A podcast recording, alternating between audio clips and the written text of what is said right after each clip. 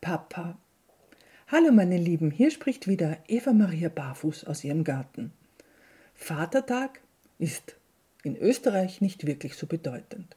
Der Muttertag, der wird hochgehalten. Vatersein ist in unseren Breiten noch immer ein bisschen so, ja eh, vielleicht ein bisschen und auf alle Fälle so nicht richtig.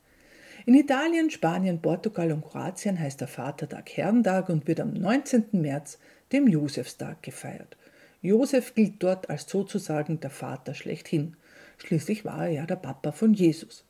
An diesem Tag steht in Italien die Familie im Mittelpunkt, es wird gemeinsam gegessen und Väter bekommen selbst gebastelte Geschenke von ihren Kindern.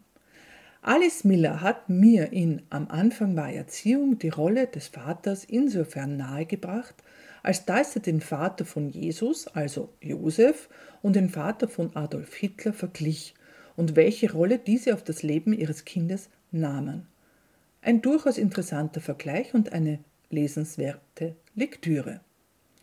In der Schweiz wurde der Vatertag 2007 eingeführt, jedoch mehr als Aktionstag denn als Ehrentag. Die politische Botschaft, die Rahmenbedingungen für Väter in Beruf, Familie und Gesellschaft zu verbessern, steht da im Vordergrund. In Taiwan wird der Vatertag am 8. August gefeiert. Baba heißt übrigens auf Chinesisch Vater.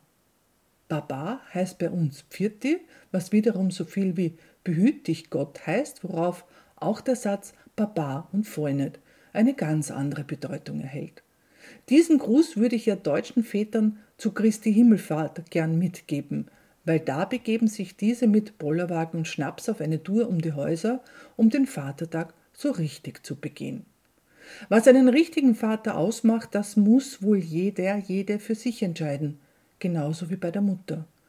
Denn natürlich sind auch all diese Väterbilder, die in unseren Köpfen herumschwirren, fremdgesteuert. Ein Vater muss retten, verteidigen, Geld verdienen, alles reparieren können, stark sein, witzig und klug sein. Ich denke, das alles kann eine Mutter auch. Genauso wie ein Papa liebevoll, fürsorglich und umsorgend, bescheiden und der beste Koch der Welt und ein Putzpfiffi sein kann. Ich hatte das Glück, einen wundervollen Papa zu haben, der uns, seine Familie, also seine Frau, meine Mama und uns Kinder, so ist es ganz tief in meiner Erinnerung verwurzelt, über alles geliebt hat. Und in dieser liebevollen Umgebung durfte ich groß werden.